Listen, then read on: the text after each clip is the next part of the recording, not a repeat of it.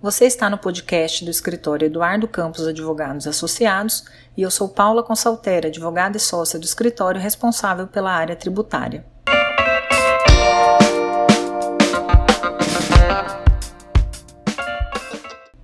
Neste episódio, queremos dar a notícia de que o governo federal acabou de editar a portaria número 139, prevendo a prorrogação do prazo de pagamento das contribuições previdenciárias devidas pelas empresas, bem como das contribuições para o PIS/PASEP e para o financiamento da Seguridade Social, das competências de março e abril para julho e setembro. A medida acabou de ser publicada no Diário Oficial da União.